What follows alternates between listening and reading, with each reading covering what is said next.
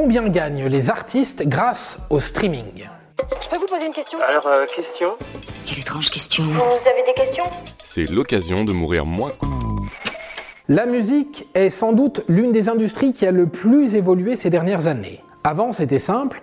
On achetait un CD, l'argent était partagé entre producteurs, éditeurs, distributeurs et une partie revenait directement à l'artiste. Puis un beau jour, le disque est mort, remplacé par un ennemi invisible, discret et qui envahit le monde à une vitesse phénoménale, le MP3.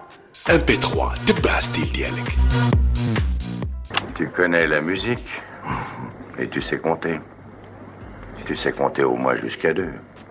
Aujourd'hui, tout n'est que streaming et grosses plateformes. De moins en moins de personnes achètent des CD et les gens consomment de la musique via les plateformes de streaming, les fameuses Spotify, Deezer, Apple Music, pour ne citer que les plus importantes. Les artistes sont directement payés par ces plateformes et il est d'ailleurs commun d'évaluer la réussite d'un artiste à son nombre de streams plutôt qu'au nombre de ventes physiques de ses albums, le smartphone ayant complètement changé notre mode de vie. Et du coup, ça gagne bien tout ça? Le streaming musical est aujourd'hui devenu la plus importante source de revenus du segment de la musique enregistrée. En 2020, 62,1% des revenus mondiaux provenaient de ces plateformes de streaming. Les disques, les CD, vinyles et les téléchargements représentaient respectivement 19,5% et 5,8%.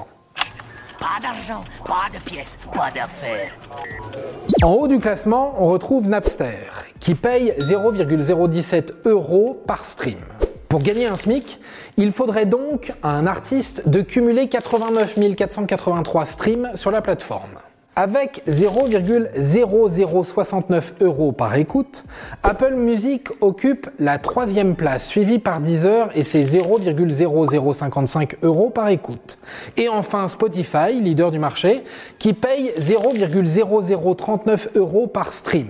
YouTube est le mauvais élève du classement avec seulement 0,00069 euros par stream. C'est 27 fois moins que Napster. Des taux variables donc et en perpétuelle évolution. La loi des chiffres. Le 5 tout le temps.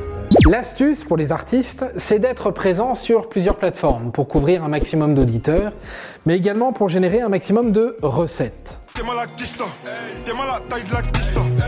Enfin, reste à garder la main sur son art et ne pas se perdre dans la course aux chiffres. L'argent c'est bien, mais la vraie finalité, ça reste quand même la musique.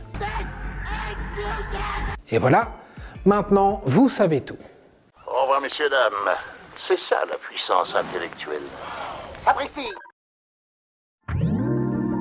Attends, avant de partir, j'ai juste un truc à te dire. Viens découvrir notre podcast Sexo, la question Q. Deux minutes pour tout savoir sur la sexualité féminine.